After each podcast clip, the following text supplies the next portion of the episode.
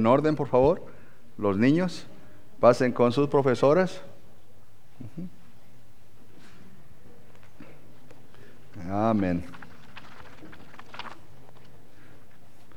Voy a pedir, hermanos, por favor, que vamos a ponernos de pie, por favor, y vaya conmigo a Efesios capítulo 4. Vamos a pasar tiempo en el versículo 11 y al 16, por favor. Efesios capítulo 4, versículo 11 al 16, por favor.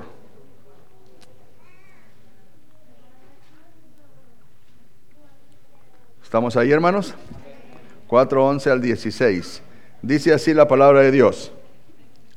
Y él mismo constituyó a unos apóstoles, a otros profetas, a otros evangelistas, a otros pastores y maestros, a fin de perfeccionar a los santos para la obra del ministerio, para la edificación del cuerpo de Cristo, hasta que todos lleguemos a la unidad de la fe y del conocimiento del Hijo de Dios, a un varón perfecto a la medida de la estatura de la plenitud de Cristo, para que ya no seamos niños fluctuantes, llevados por doquiera de, por doquiera de todo viento de doctrina, por estratagema de hombres que para engañar emplean con astucia las artimañas del error, sino que siguiendo la verdad en amor, crezcamos en todo en aquel que es la cabeza, esto es Cristo, de quien todo el cuerpo bien concertado y unido entre sí por todas las coyunturas que se ayudan mutuamente, según la actividad propia de cada miembro,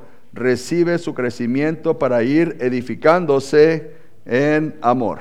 Amante Dios, damos gracias en esta hora, Padre, otra vez. Señor, dice tu palabra, Señor, lo que acabamos de mencionar, Padre, que tú eres la cabeza. Tú eres la cabeza de todo, Señor. Y mi Dios, con humildad, Padre, nosotros reconocemos esa verdad. Reconocemos, Señor, que Cristo es la cabeza de la iglesia.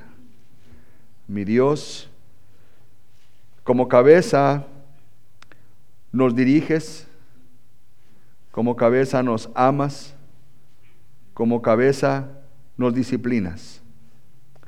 Señor, alabamos tu nombre, Padre, porque tú nos amaste primero, Señor. Alabamos tu nombre, Señor, porque tú nos rescataste en Cristo Jesús. Y damos gracias por la salvación. Damos gracias por el regalo precioso, Señor. En esta hora, Padre, en el nombre de Jesucristo nos ponemos en tus manos, para que por medio de tu palabra, Señor, tú nos edifiques aún más, Señor, por medio de tu Espíritu Santo, Señor. Por favor, Dios, gracias. Te ruego que me ayudes para hablar tu palabra con denuedo, Señor, y bendice a tu pueblo, Señor. Bendice a tu pueblo, Padre. Gracias. Alabado sea tu nombre. En Cristo Jesús, Señor, también queremos entregar a nuestras hermanas, profesoras, a mis hermanas que están en la guardería, el matrimonio que está en la guardería. Señor, que tú los bendigas, que los ayudes en sus ministerios, por favor, Señor. Gracias, Dios. Y que estos niños que están recibiendo la enseñanza de tu palabra, Señor, la atesoren en sus vidas, en sus corazones. Por favor, Dios. Gracias. En el nombre de Jesucristo. Amén y amén. Tomen asiento, hermanos, por favor.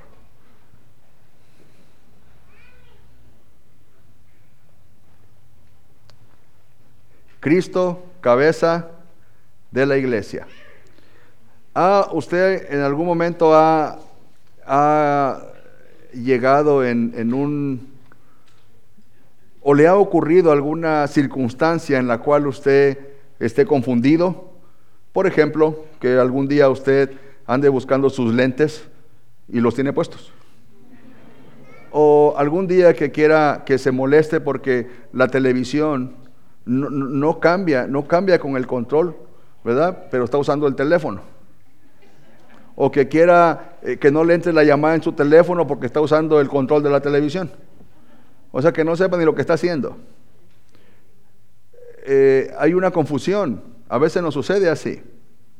¿O le ha pasado a usted que de su recámara a la cocina llega usted y luego dice, ay, ¿a, qué venía? ¿A qué vine? Y, se olvidan las cosas, porque hay momentos de, confusión. Le digo a mi esposa, yo ruego al Señor que nunca se te olvide quién soy yo, si no vamos a tener un problema. A veces hay confusión, hay momentos en los cuales la persona no sabe lo que está haciendo, pero sabe que también eso sucede en los cristianos. A veces también tenemos momentos, hermano, en los cuales nos confundimos. Nos confundimos. Pero una cosa es que nos pase de vez en cuando y otra cosa es que nos esté pasando cada ocho días o quizá diariamente. ¿Verdad? Gente que no, no, no, no tiene una ubicación plena en su vida y en su corazón. Pero todo esto tiene, llega, hermano, a, ser un resultado de algo, hablando ya de los cristianos. Los cristianos tenemos a Cristo como cabeza de la iglesia. Y cuando el cuerpo se somete a la cabeza, hermano, ¿sabe qué? Va a ser toda la, la, vida va a ser diferente. Va a ser diferente, va a haber menos confusión. Va a haber menos confusión. Uno puede estar buscando la confusión a propósito, de verdad. ¿Sabe cómo busca uno la confusión? Cuando no se somete a la cabeza que es Cristo. Empieza a ver esa confusión triste. En este pasaje nos habla el apóstol ah, Pablo de la grandeza que es el Señor Jesucristo de lo grande que es el Señor Jesucristo. ¿Le puede bajar un poquito la luz, por favor, de enfrente? Eh, el Señor Jesucristo, dice la Biblia aquí, hermanos, que llegó un momento en el cual Él ascendió al cielo y dice que dio dones a los hombres. ¿Sabe? Jesucristo es el único que da dones a los hombres. ¿Sabe por qué? Porque Él es la cabeza de la iglesia. Él es el único, el que da dones a los hombres. Cuando nosotros encontramos en la palabra de Dios, ahí en el versículo, vea lo que dice por favor el versículo 7. Pero cada uno de nosotros fue, pero a cada uno de nosotros fue dada la gracia conforme a la medida del don de, ¿quién? De Cristo, conforme a la medida del don de Cristo. Cuando habla conforme a la medida del don de Cristo es conforme a su Espíritu Santo como Él quiso darlo. ¿Ok? Esto nos ayuda a entender que los dones hermanos, son, como vienen de Dios, son dones que nos ayudan para la edificación del cuerpo de Cristo. Dios como cabeza de la iglesia, Él siempre busca la edificación de su cuerpo, que es la iglesia, que somos todos los cristianos. Cada uno de los cristianos mínimo tenemos un don. No hay un cristiano que quede fuera de esa línea, que sea un, un, uh, uh, un, este, un hombre que tenga mínimo un don. Vea lo que dice, por favor, el versículo 7.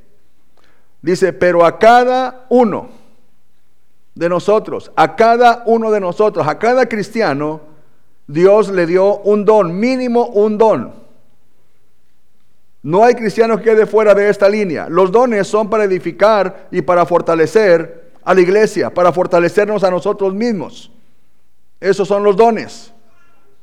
El Señor Jesucristo él es el único que tiene el derecho, porque lo ganó el derecho, de dar los dones a los hombres. No es solamente decir, mira, ven y, tú vas a empezar a hacer esto. No, no es así. No es así. Dios confirma el don que tiene la persona, se lo confirma en su corazón. Pero cuando la persona está activa en la iglesia, porque si no, no se va a dar cuenta qué tipo de don es el que Dios le ha concedido. Cristo ganó este derecho al hacer lo que ningún ser humano pudo hacer y ningún ser humano lo va a lograr hacer. Porque ya se hizo. ¿Qué? Morir, ser sepultado, resucitar y ascender al cielo. Nadie más lo pudo hacer. Solamente Jesucristo. Y eso le dio el derecho para llegar a estar en el lugar en el cual se encuentra ahorita sentado a la diestra del Padre, dirigiendo, intercediendo por los suyos. Versículo 8 y 9 dice, por lo cual dice, subiendo a lo alto, llevó cautiva la cautividad y dio, que dice, dones a los hombres. Esto nos indica que los dones los dio cuando llegó al cielo, por medio del Espíritu Santo. Y eso de que subió, ¿qué es? sino que también había descendido primero a las partes más bajas de la tierra. Los versículos 8 y 9 son la referencia máxima haciendo alusión al Salmo 68, en lo cual Dios le había dado la victoria al pueblo de Israel, hermano, sobre el pueblo de los jebuseos. Cuando Dios le dio la victoria al pueblo de Israel, hermano, hubo fiesta porque se estaba mostrando que el pueblo de Israel estaba siendo respaldado por el Dios Todopoderoso. Y cuando Jesucristo dice aquí en el versículo 9, dice que eso de que subió, y luego hay una pregunta, dice, ¿qué es? Sino que también había descendido, ¿cómo dice? Primero, primero, subiendo a lo alto, indica que nada ni nadie pudo detener la ascensión de Cristo al cielo. Nadie. Hubo quien la quería detener. Sí, el diablo, pero no pudo. Porque Cristo es más poderoso. Dice que subió y sabe que no subió solo. Dice, llevó cautiva, que dice la cautividad, los que habían estado cautivos, hermanos, de Satanás. El Señor Jesucristo los liberó. Cuando ascendió al cielo fueron con Él. Llevó cautiva la cautividad. Pero luego dice, en el versículo 9, mm, y eso de que subió, ¿qué es? Sino que primero, sino que también había descendido primero a las partes más bajas de la tierra, las partes más bajas de la tierra. Sabe que algunos escritores mencionan de que cuando, eh, cuando eh, Pablo está mencionando esto, acuérdese que está haciendo referencia al Salmo 68, versículo 16, en adelante, del 11 en adelante, un salmo de victoria a propósito.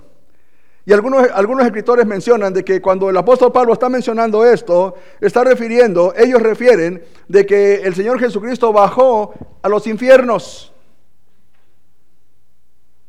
Bajó a los infiernos. Pero no hay mucha información referente a eso. Las partes más bajas, la expresión las partes más bajas de la tierra, está haciendo alusión la magnitud de la encarnación de Cristo en este mundo. Esas son las partes más bajas de la tierra. Pero ¿por qué se expresa de esa manera? Las partes más bajas de la tierra, hermano, porque Él es el Dios sublime que está más arriba de los cielos. Para hacer un contraste desde arriba de los cielos hasta abajo en la tierra. Las partes más bajas. Es decir, haciendo alusión allá a Filipenses capítulo 2, versículo 5 en adelante, de que Él siendo, siendo Dios que dice, no escatimó sino que se hizo qué? Hombre. Eso es lo que está mencionando. Venir a las partes más bajas de la tierra. Cuando encontramos la palabra de Dios allá en Primera de Pedro capítulo, vaya conmigo, primera, sin quitar su dedo de ahí, Primera de Pedro capítulo 3.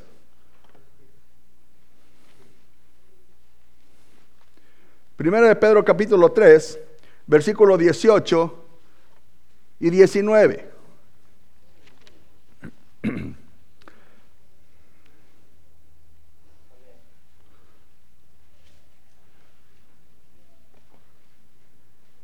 Mm.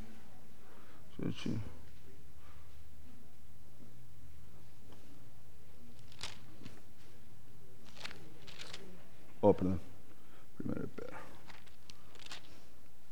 Dice así, porque también Cristo padeció una sola vez por los pecados del justo, por los injustos, para llevarnos a Dios, siendo a la verdad muerto en la carne, pero, ¿qué dice? vivificado en espíritu. ¿Ok?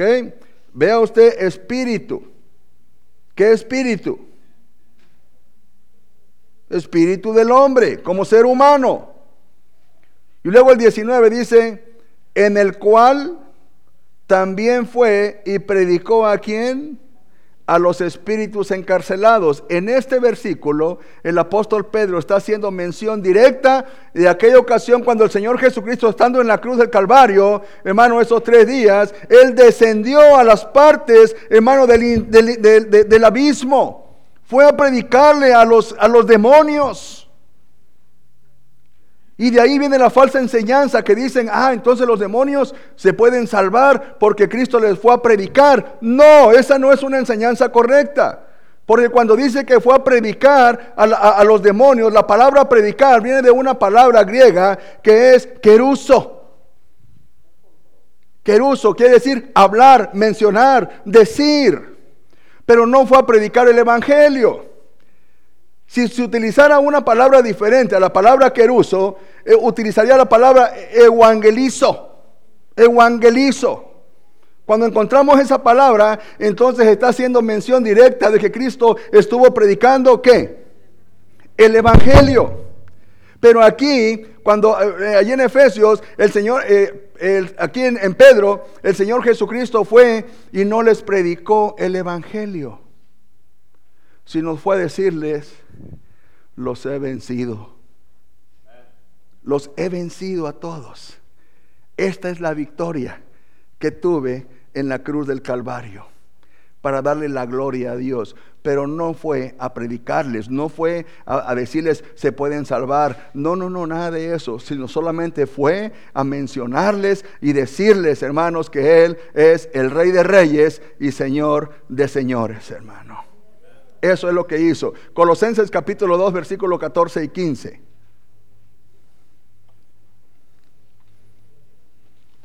Colosenses 2, 14 y 15. Esto fue lo que les fue a mencionar allá a todos los chamucos. Versículo 14, Colosenses 2, 14 y 15. Dice así, anulando el acta de los decretos que había contra nosotros, que nos era contraria, quitándola de en medio y clavándola en la cruz. Esto fue lo que hizo Cristo. Dice el 15, y despojando a los principados y a las potestades, ¿quiénes son los que están en el abismo? Principados y potestades, ¿verdad? Los exhibió públicamente, triunfando, ¿qué dice sobre ellos? En la cruz. Eso fue lo que les fue a mencionar que Cristo los había vencido, no les fue a predicar el Evangelio. Un demonio no se puede salvar. Para comenzar, regrese por favor a, Efesios.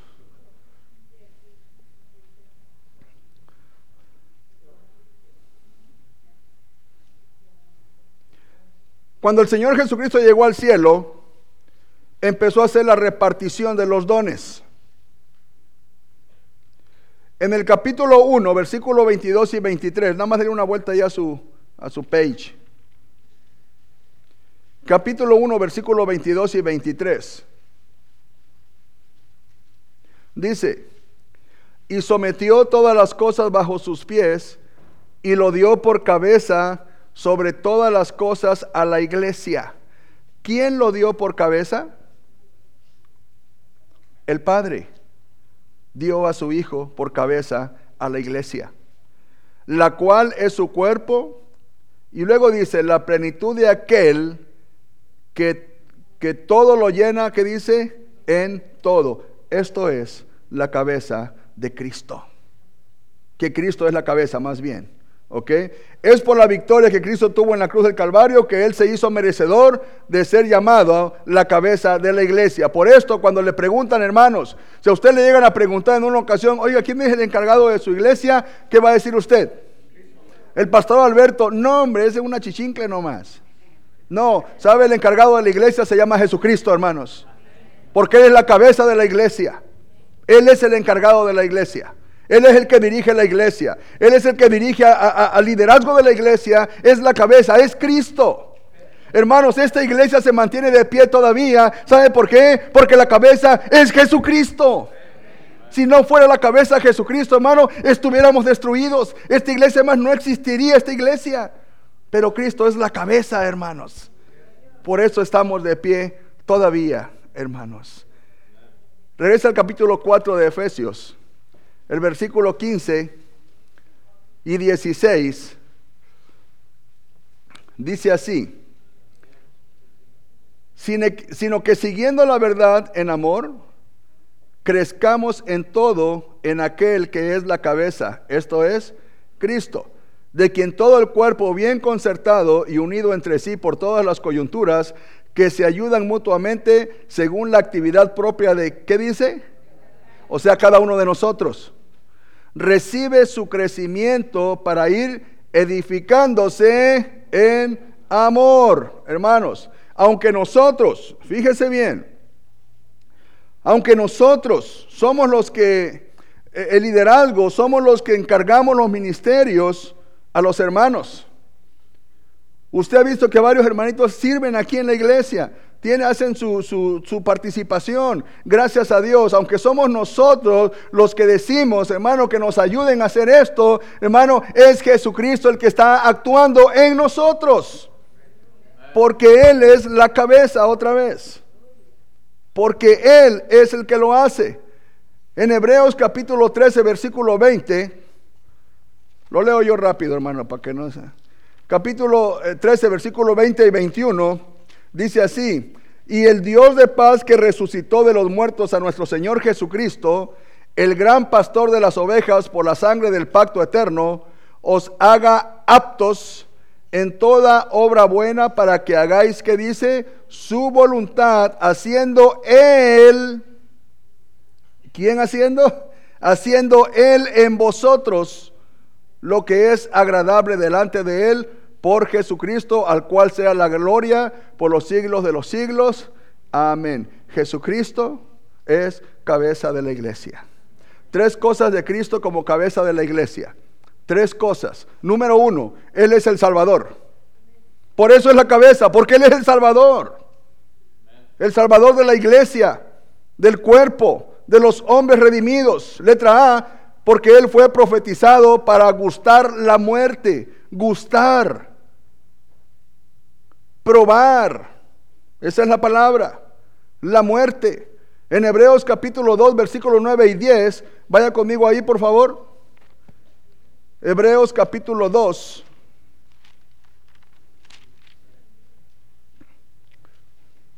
Versículos 9 y 10. Dice así, pero vemos a aquel que fue hecho un poco menor que los ángeles, a Jesús, coronado de gloria y de honra a causa del padecimiento de la muerte, para que por la gracia de Dios gustase, ¿qué dice? La muerte por todos. La muerte por todos, porque venía a aquel por cuya causa son todas las cosas y por quien todas las cosas subsisten que habiendo de llevar muchos hijos a la gloria, perfeccionase por aflicciones al autor de la salvación de ellos. Jesucristo es el que gustó la muerte por usted y por mí. Yo no sé si usted en algún momento, en aquellos tiempos que estaba muerto espiritual, le llegaban algunos chispazos a su mente y usted decía, ay, algún día yo quiero estar sentado eh, eh, eh, en, en, frente en la iglesia para escuchar la palabra de Dios. A mí nunca me llegó eso. A mí nunca me llegó eso. Yo, yo decía, ay, yo algún día quisiera estar en una discoteca en la primera fila. Eso sí llegaba. Eso sí llegaba. Y aunque no llegara de todos modos, ahí estaba. Pero nunca pasó por mi mente que yo me acuerde, hermano, que un día yo iba a ser cristiano, mucho menos que iba a estar este, temblando aquí enfrente de todos los hermanos. Porque ya ve, hermano, uno que es medio tímido, pues se pone uno medio nervioso todavía. Ya. Jesús es el Salvador. Su nombre determina quién es Él. Jesús, el Salvador. ¿Sabe lo que significa Jesús? Jehová salva. Es el mismo nombre de Josué en el Antiguo Testamento. Jehová salva. Su nombre solamente está determinando únicamente la salvación del alma del ser humano. Porque Él logró todo en la cruz del Calvario. Su sangre pura y perfecta es la única que quita los pecados del mundo. Lo acabamos de leer que quita los pecados del mundo. No se necesita otro sacrificio. El último sacrificio perfecto, hermano, lo hizo Cristo en la cruz del Calvario. Por eso es que Él llegó hasta donde está ahorita, sentado a la diestra del Padre y dirigiendo a los suyos, hermano. Todo por llegar a morir. Su sangre es la base del nuevo pacto. El pacto de gracia, hermanos. Vaya ahí en Hebreos, el capítulo 13, por favor, hermanos. Hebreos capítulo 13, versículo 20 otra vez.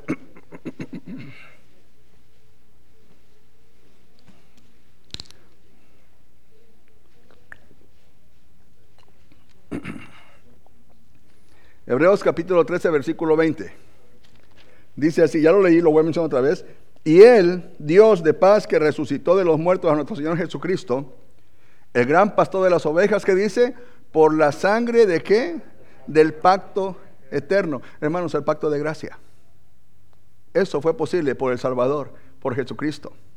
La sangre de los animales del Antiguo Testamento nunca quitaron los pecados. Nunca los quitaron.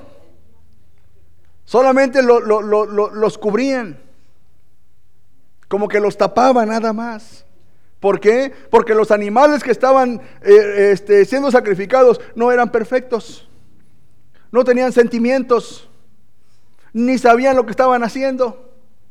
En cambio, el Cordero Perfecto, Jesús, por eso Juan el Bautista dice, he aquí el Cordero de Dios, ¿qué dice? Que quita, que desaparece, que desapir, pues hermanos, los pecados del mundo, que los quita totalmente. Es por eso que hoy somos limpios, por la sangre de Jesucristo. E, e, esa sangre preciosa es la que hace, hermano, eficaz toda la gloria que se le da a Dios cuando un corazón que ha sido limpiado por esa misma sangre hace que su, su, gloria de este hombre, su alabanza, llegue a Dios. ¿Por qué? Porque ya ha sido limpiado por esa sangre. Y esa sangre no pudo haber sido derramada a menos que el Salvador llegara. A menos que el Salvador muriera en esa cruz. Pablo dice que solo Él y por Él se puede crecer espiritualmente porque Él es el Salvador, solamente por Él. Si usted quiere crecer, y no estamos hablando de crecer para los lados, sino crecer espiritualmente, solamente Él, regrese conmigo a, Efesios, por favor. Capítulo 4, versículo 15. Dice, sino que siguiendo la verdad en amor, que dice, crezcamos en todo pero luego dice, en aquel que es la cabeza, esto es, en Cristo. Esto nos lleva a una posición, queridos hermanos, en la cual nosotros tenemos que buscar el crecimiento, pero enfocados solamente en el Salvador, en Jesucristo. El crecimiento espiritual. Buscar la forma, buscar la, lo, que nosotros tenemos que hacer para, para, para, no me a quedar achicharrado aquí. Bueno, me voy al cielo de todos modos, hermano. amén. Sí, sí, amén, hermano. Amén. Gloria a Dios. Sí. ¿Estábamos en el cielo qué estamos? Oh, sí, el crecimiento. Necesitamos crecer. Necesitamos crecer. Si usted no está creciendo, déjeme decirle algo con, con, con la tristeza de mi corazón. Si no está creciendo espiritualmente, es que realmente no ha valorado a usted quién es Jesucristo en su vida si no está creciendo. No ha valorado quién es Jesucristo en su vida. No ha valorado que, lo que hizo Cristo allá en la cruz del Calvario. El principio es seguir la verdad en amor. ¿Qué verdad? Lo que acabamos de mencionar en el versículo 8 y 9.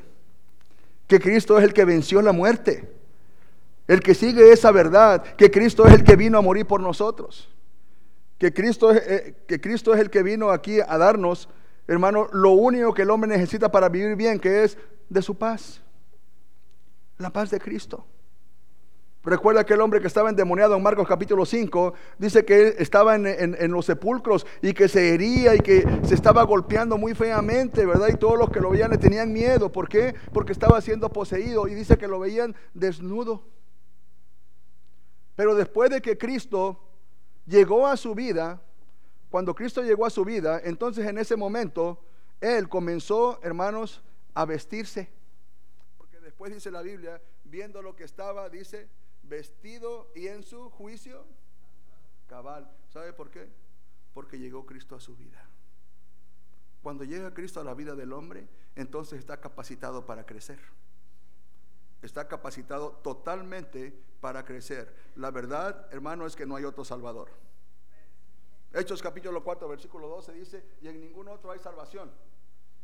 ¿Verdad? Porque no hay otro nombre bajo el cielo dado a los hombres en quien podamos ser, que dice, salvos. No hay otro nombre. El nombre es Jesucristo.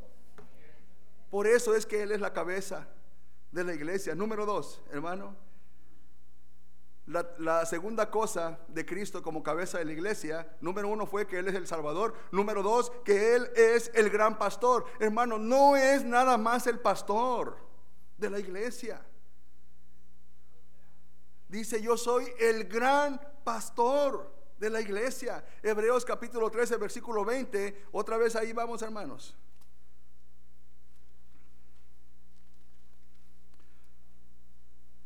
Y el Dios de paz que resucitó de los muertos a nuestro Señor Jesucristo, dice, el gran, fíjese bien, el gran pastor de las ovejas por la sangre del pacto eterno. ¿Cómo se llaman aquellos hombres los cuales Dios, los cuales Dios usó para que guiaran a su pueblo de allá en Egipto? ¿Quiénes fueron? Fueron los que guiaron a los israelitas, fueron dos hombres, Moisés y Aarón, bueno, y su hermana, ¿verdad? Esta, ah, Miriam, ¿verdad? Ok. Fueron pastores del rebaño de la iglesia. Fueron pastores. Fueron hombres que pusieron mucho empeño en lo que estaban haciendo. Encontramos en la Biblia a esos hombres en los cuales nos, dice que ellos batallaron al estar guiando al pueblo de Dios. Encontramos a Pablo, un hombre que guió a la iglesia. Encontramos a Pedro, un hombre que guió a la iglesia. Encontramos a Timoteo, un hombre que fue pastor de la iglesia. Encontramos a Epafras, un hombre que fue pastor de la iglesia encontramos infinidad de hombres, pero ninguno es llamado el gran pastor, porque ese gran pastor, la palabra gran viene del griego mega, se le utiliza, se le aplica solamente a uno, y ese uno se llama Jesucristo. Porque los demás fueron grandes pastores. Sí, eh, lucharon, dieron su vida por el rebaño, pero ninguno, a ninguno se le aplica esa palabra mega. Solamente a Jesucristo. Y se le menciona solamente a él, ¿sabe por qué? Por lo que él hizo para guiar y hasta el día de hoy nos sigue pastoreando. Jesucristo es mi pastor. ¿Sabe qué dice el Salmo 23? Jehová es mi pastor, ¿verdad? Y dice, y todo me faltará. No, dice, y nada me faltará. Nada me faltará. ¿Sabe que Jesús es mencionado en tres ocasiones se le aplica la palabra mega en el Nuevo Testamento. Allá en Juan capítulo 10, versículo 11 dice, yo soy el que, el buen. La palabra buen viene de un sinónimo de mega, grande. A Jesús se le conoce también como el príncipe de los pastores. Cuando hablamos de príncipe, estamos hablando de una magnitud enorme. Primero de Pedro capítulo 5, versículo 4. A Jesús también se le conoce como el gran pastor aquí en Hebreos 13:20. Él es que tiene el alimento puro para sus ovejas. Hermano, nosotros somos ovejas de nuestro pastor Jesucristo. Nosotros nos guiamos por el alimento que nos da Cristo, que aquí está en su palabra. Es el alimento puro. Hermano, el alimento que Cristo da, eh, que nuestro gran pastor da a sus ovejas, no hace daño. Al contrario, limpia, purifica, ayuda, guía, hermano, y da el crecimiento. Porque Él es el buen pastor.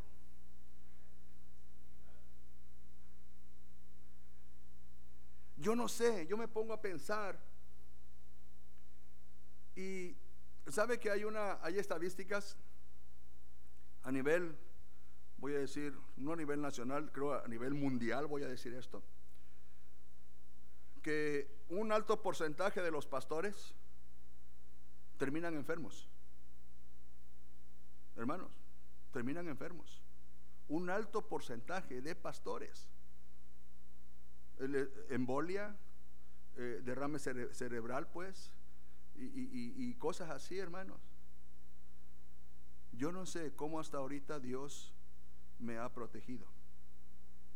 No sé, pero lo que sí sé es que su gracia me ha protegido. Eso es lo que sí sé. Yo no sé cómo me encontraría en este momento yo si yo no hubiera de considerar hasta el día de hoy a Jesús como el gran pastor. Ya me, iban a ver por el freeway. Ay, pastor Alberto, allá anda si yo no considero a Jesús como el gran pastor?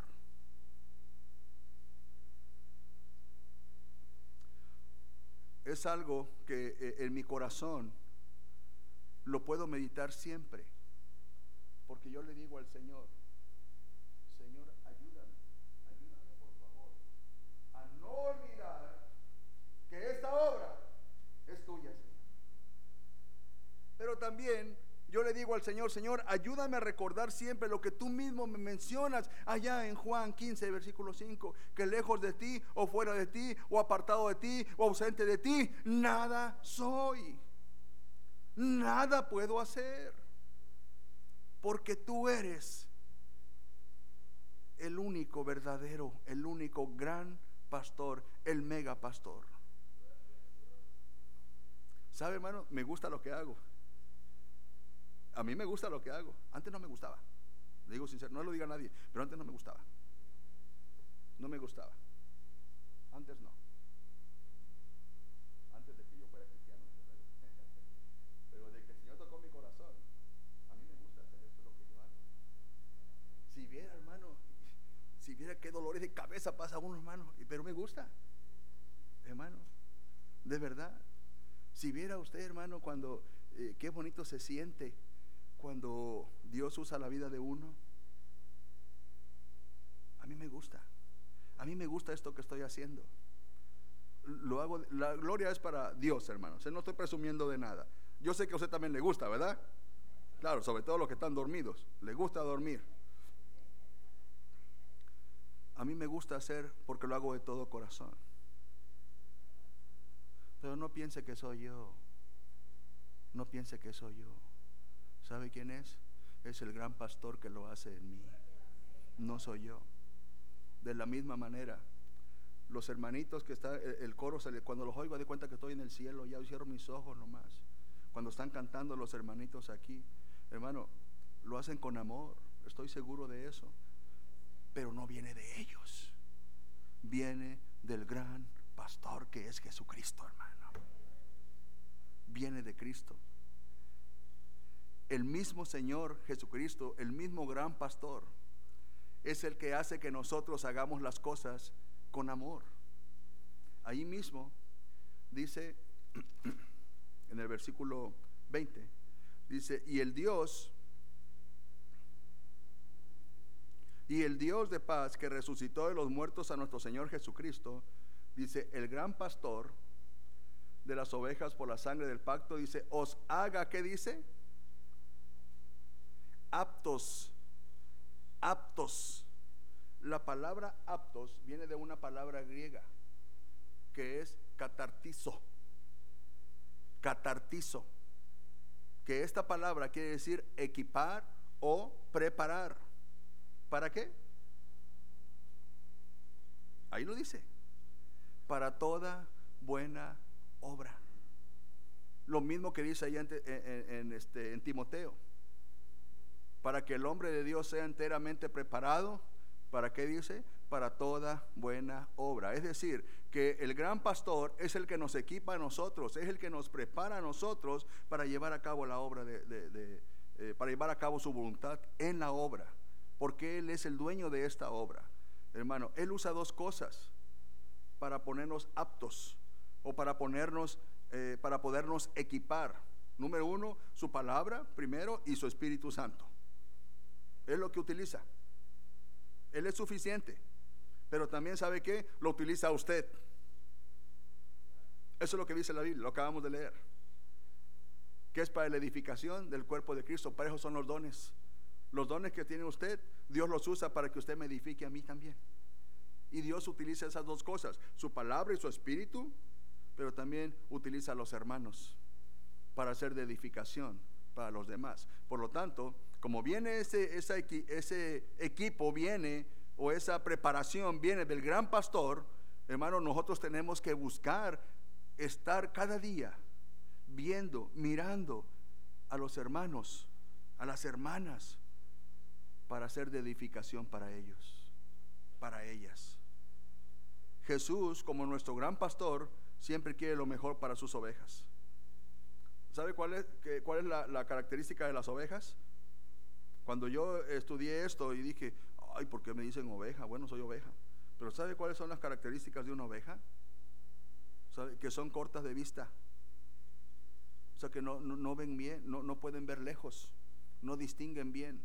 Por eso que se pierden. Pero la otra es que son bien así como, ay, tontitas pues. Por eso. Por eso es que necesitan un pastor que esté al pie, hermanos. Y yo cuando escuché, bueno, cuando aprendí esto hace años, ay, ay, ay. Y, y pues sí, le busque uno por donde le busque, pues es la verdad. Necesitamos un pastor que nos esté guiando. Y ese pastor es Jesucristo. Cristo como el gran pastor, hermano, salva e intercede por nosotros. Él nos salvó a propósito. Aparte de que nos salvó, no nos dejó abandonados. Ahora sigue intercediendo, según Hebreos 7:25. Está intercediendo, está activo, está actualizado, hermano, hasta el día de hoy. Es más, Él ya ve el futuro. Como el gran pastor que nos da el alimento que nosotros necesitamos. Número tres, es el Todopoderoso. Gloria a su nombre. Vaya conmigo a Efesios 1, 22 y 23. Efesios capítulo 1, versículo 22 y 23. Dice, y sometió todas las cosas bajo sus pies y lo dio por cabeza sobre todas las cosas a la iglesia, la cual es su cuerpo, la plenitud de aquel que todo lo llena en todo. Hermanos, Él es nuestro Dios todopoderoso nuestro Dios todopoderoso. Él es el Señor. Curios. La palabra curios significa posesión de poder o lleno de autoridad. Y el único que tiene eso se llama, ¿quién? Se llama Jesucristo porque Él es Dios. Entender esto nos da un descanso hermano, porque Él es suficiente. Saber que Él es suficiente, en el versículo 23 dice, la cual es su cuerpo, la plenitud de aquel que todo lo llena, que dice, en todo, para llenarlo todo. Sí, hermanos, todo. Todo, todo lo que nos haga falta, Dios lo llena por medio de Jesucristo.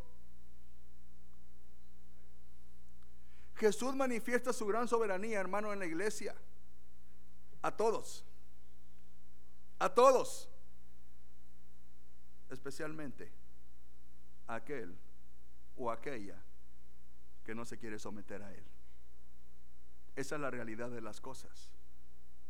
Pero esto, la misma palabra nos lo dice. Así como hay en, en, las iglesias cristianas, como hay hombres y mujeres que están, hermanos, decididos a pagar el precio por la obra de Cristo, también hay hermanos y hermanas, hermanos que no quieren pagar el precio y quieren llevar una vida nomás así, bien este, wichiwachi.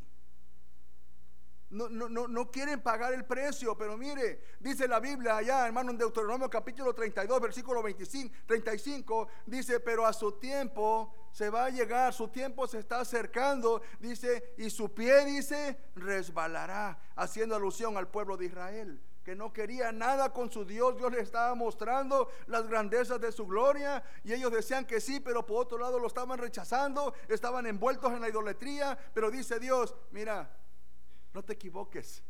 Vaya conmigo, hermano, por favor, a Deuteronomio versículo, capítulo 32. Deuteronomio capítulo 32.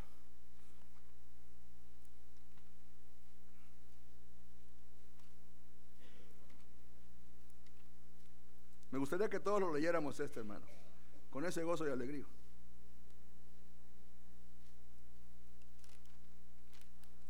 Versículo 35. Amén. Ok. Dice así, capítulo 32, eh, versículo 35. Vamos a leerlo todo, todos, hermanos. Comenzamos. Mía es la venganza y la retribución. A su tiempo su pie resbalará porque el día de su aflicción está cercano y lo que les está preparado se apresura. No te preocupes, sigue como vas. Un día tu pie va a resbalar. En otras palabras, vas en caída libre. Nada podrá detenerte, según lo que dice aquí la Biblia. Nada te va a poder detener.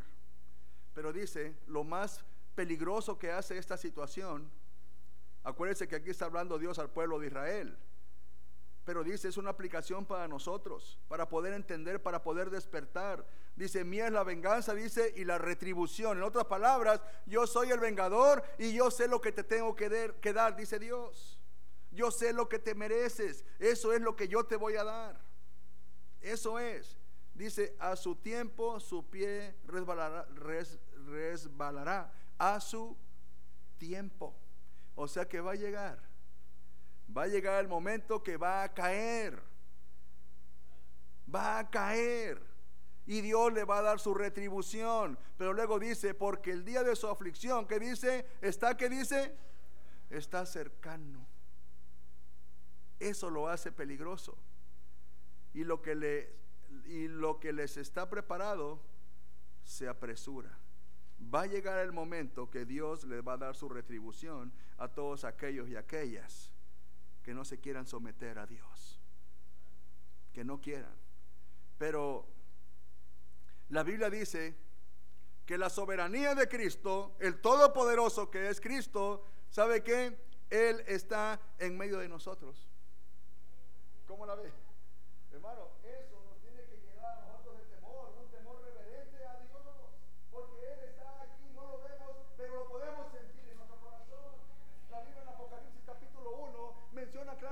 hermano, que el Señor Jesucristo está en medio, se está paseando en la iglesia, está mirando con sus ojos como llama de fuego, porque nada puede pasar inadvertido a sus ojos, a su mirada, a su vista, hermano. Nada puede pasar desapercibido. Sus ojos todo lo, perforan, hermano. Los ojos de Dios, la mirada de Dios, hermano, quita, rompe toda apariencia externa y va a lo más profundo del corazón. Y Él está en la iglesia. Aquí está Cristo. Vaya conmigo Apocalipsis capítulo 1, hermanos, por favor.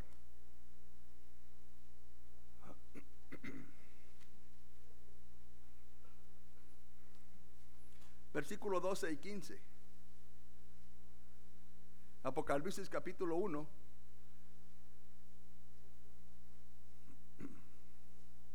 ¿Estamos ahí, hermanos? Ok, dice así. Y me volví, hablando de Juan, y me volví para ver la voz que hablaba conmigo. Y vuelto, vi siete candeleros de oro. ¿Usted sabe qué son los siete candeleros de oro? son las siete iglesias, las siete iglesias de Asia. Estas siete iglesias de Asia son las que representan a todas las iglesias de Cristo. Dice, y en medio de los siete candeleros, o sea, y en medio de qué dice? De las iglesias, en medio. Dice, a uno semejante al Hijo del Hombre, vestido de una ropa que llegaba hasta los pies y ceñido por el pecho con un cinto por el pecho con un cinto de oro, su cabeza y sus cabellos eran blancos como blanca lana, como nieve, punto y coma. Y luego dice, sus ojos como llama de fuego. Aunque no lo vemos, lo sentimos. Y Él está en medio de aquí examinando los corazones. Es lo que está haciendo.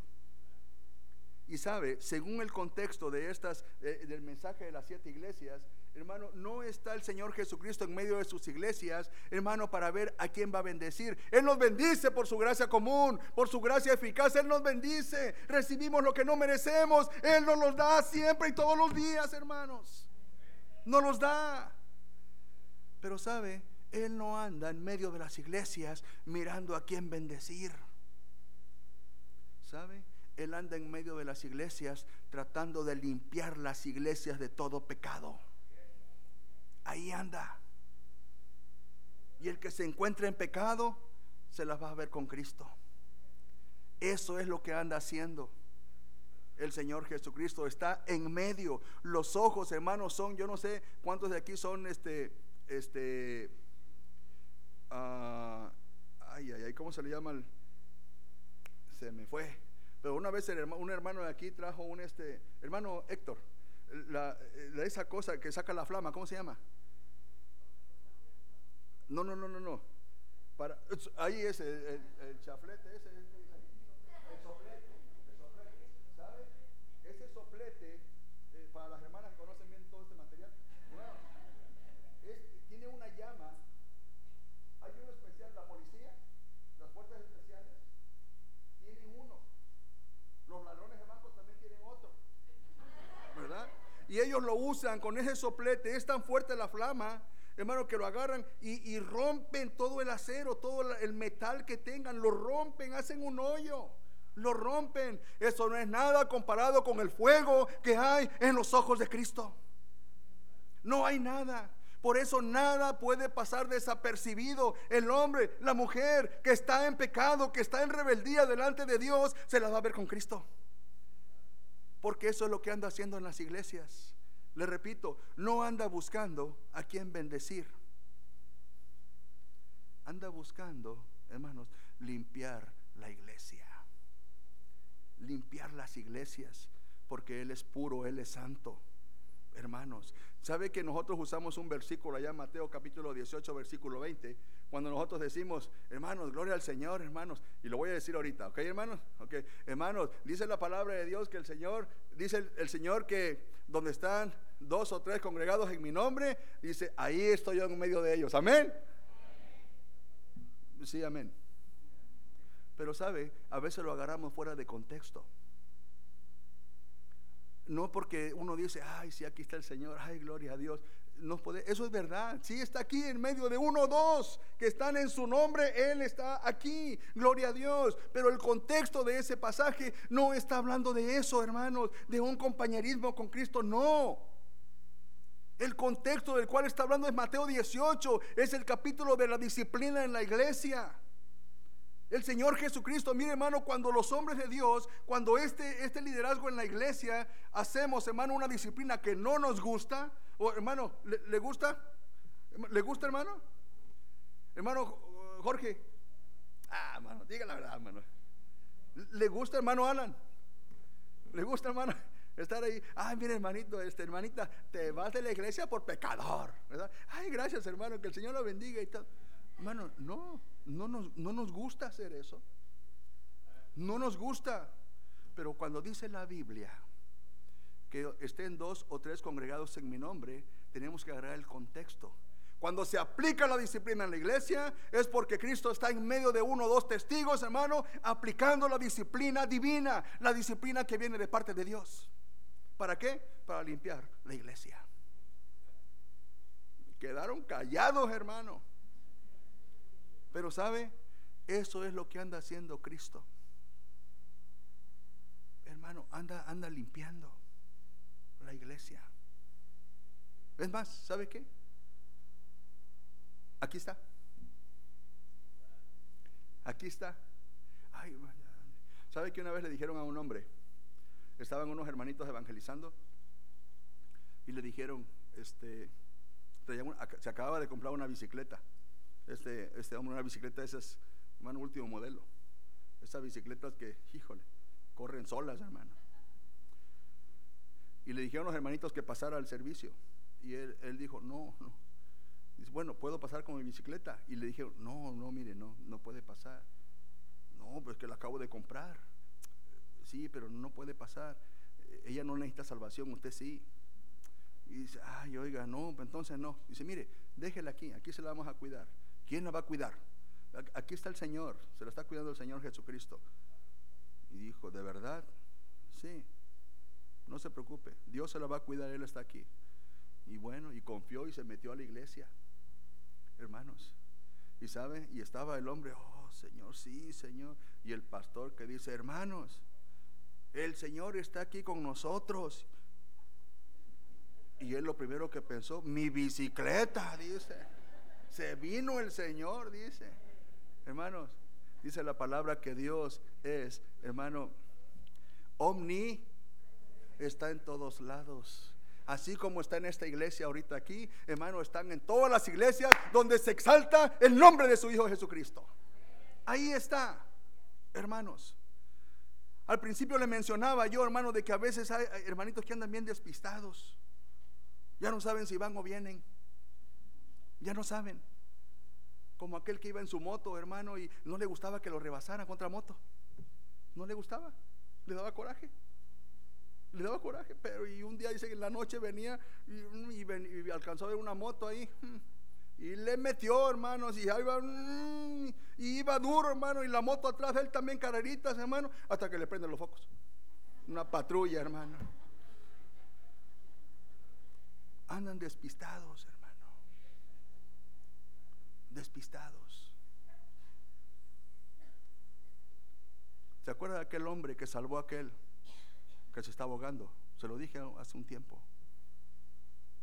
No sabe lo que estaba haciendo. En la noche un hombre se quiso suicidar y se aventó a la alberca y no sabía nadar. Pero iba otro caminando y lo alcanzó a ver que se estaba ahogando y se aventó y lo sacó, hermanos. Lo salvó. Le ayudó al hombre ya casi moribundo. Y se lo llevó a su cuarto, lo estuvo limpiando, lo estuvo secando, lo estuvo este, dándole ropa. Lo ayudó. Al siguiente día se regó toda la sopa, como decimos ahí, ¿verdad? Y no eran cristianos, pero se regó la sopa. Y le hicieron un reconocimiento porque salvó a este hombre. Llamaron a todos los familiares, a todos y un aplauso y todo muy bien. Pero no estaba el que habían rescatado. Y le preguntaron al hombre, ¿dónde está aquel? Dice, oh, está en mi cuarto. Entonces lo fueron a traer y cuando lo fueron a traer estaba colgado, estaba ahorcado. Dice, bueno, ¿qué pasó? No es que lo puse a secar. Imagínense. No sabe lo que estaba haciendo. Lo salvó de la alberca, pero lo ahorcó para que se secara. Déjeme decirle, hermano, que nosotros sí sabemos lo que hacemos cuando confiamos en la cabeza que es Jesucristo. Hermanos, ya no estamos para estar dándonos sobaditas. Ya no estamos. Ya, ya no estamos para eso. Se lo digo con todo mi corazón. Ya no estamos. ¿Qué pasó? Ya no estamos para eso. Ya no. Hoy estamos para reconocer al gran pastor que es Jesucristo. Hoy estamos para reconocer al mega pastor. Esta es la razón por la cual nosotros tenemos la mente de Cristo, como dice primera de a los Corintios capítulo 1, versículo 16. Dice, mas vosotros tenéis que dice la mente de Cristo para poder discernir, para poder entender, para poder someternos aún al gran pastor. Tenemos la mente de Cristo. No vaya a pensar que eso, como dicen los mormones, ya ves, ya tienes la mente de Cristo, ya comenzaste con algo, vas a llegar a ser Dios. Mentira del diablo. Nosotros nunca vamos a dejar de ser creación de Dios. Nunca. La realidad es que si tenemos la mente de Cristo es porque tenemos el Espíritu Santo de Dios, el cual nos ayuda a discernir las cosas, nos ayuda a vivir bien, nos ayuda, queridos hermanos, a poder tomar decisiones correctas, nos ayuda a poder, hermano, dirigir a la familia, nos ayuda a poder dirigir, hermano, la obra, eh, dirigir a aquellos jóvenes, a aquellas hermanas, a aquellos varones, dirigir a todo lo que se necesite para que le den la gloria y la honra a Dios. Para eso nos dio Dios la mente de Cristo. La soberanía de Cristo se ve, hermano, en el regalo de la iglesia. El regalo a la iglesia, más bien, el regalo a la iglesia es el Espíritu Santo de Dios. Por medio del Espíritu, hermano, nos guía para darle la gloria y la honra. Con eso termino. Hebreos otra vez, hermano. Hebreos capítulo 13, versículo 21. Dice, Acuérdese que Él es el Todopoderoso. Dice, os haga aptos en toda obra que dice, buena, en toda obra buena, para que hagáis su voluntad, haciendo Él en vosotros lo que es agradable delante de Él, por Jesucristo, al cual sea la gloria por los siglos de los siglos. Amén. Si usted quiere empezar a hacer buenas obras para la gloria de Dios, tiene que empezar a considerar a Jesús como la cabeza de la iglesia, como la cabeza de su cuerpo, que es Jesús. Me gustó aquella posición de una, una familia, una hermanita que estaba batallando con su esposo, estaba batallando fuerte y el esposo le dio un ultimátum y le dijo, pues piénsalo bien, piénsalo bien. o es tu Cristo o soy yo. Piénsalo bien. Y la hermanita con lágrimas en sus ojos, con tristeza en su corazón, con pensamientos, hermano, negativos, le dijo, me quedo con Cristo. Y con tristeza no por la decisión que estaba tomando, sino por el dolor que le estaba causando eh, eh, ese cocodrilo, hermano. Por el dolor que le estaba causando, hermanos. Pero dice yo, me quedo con Cristo. ¿Y sabe por qué? Porque ella entendía bien estaba bien de su cabeza, de su corazón, porque ella sabía perfectamente que le iba a ir mejor y le está yendo mucho mejor del lado de Cristo. Le está yendo mucho mejor del lado de Cristo. Hermanos, porque Él es el Todopoderoso. Consideremos a Cristo como la cabeza de la iglesia. Consideremos a Cristo como lo máximo para nuestras vidas, queridos hermanos. El tiempo se acaba. El tiempo se acaba. De pie, por favor, hermanos.